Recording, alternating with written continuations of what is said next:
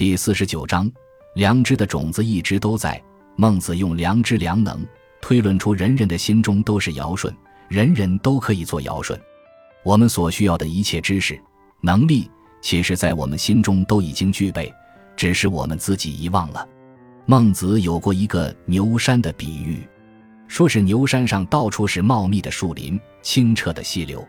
后来附近的人不断去山上砍柴，渐渐牛山的树越来越少，几乎成为一座荒山。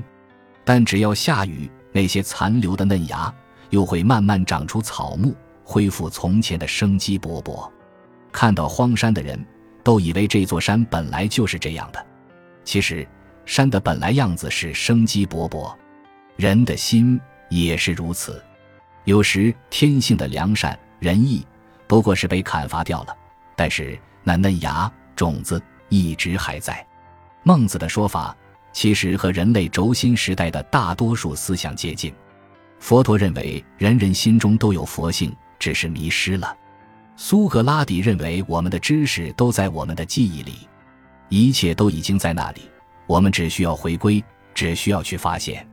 这是轴心时代的思想遗产留给我们的一个重大命题。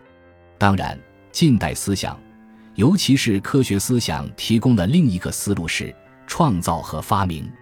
这是一条不断向外寻求的路子。科技真的是我们发明的吗？凯文·凯利在《技术元素》里认为，人不可能发明科技，而是宇宙里一直存在的科技元素通过人而变成了科技。人要做的只是去发现，到底是发明还是发现，并不容易取得一致的意见。那么，如何去发现我们的良知呢？孟子的答案是：极义，就是不断在心中积累仁义，不断按照道德原则去做应该做的事，也就是有所担当。人在尽到自己责任的过程里，就会挖掘出自己内心的良知良能。什么是担当？什么是尽责？王阳明曾经给他的一个学生改名，那个学生叫王寅，王阳明改为王艮。这个“艮”字相当于止。人应当止于天理给他安排的那个位置，在丈夫的位置上应该尽到丈夫的责任，在巡抚的位置上应该尽到巡抚的责任。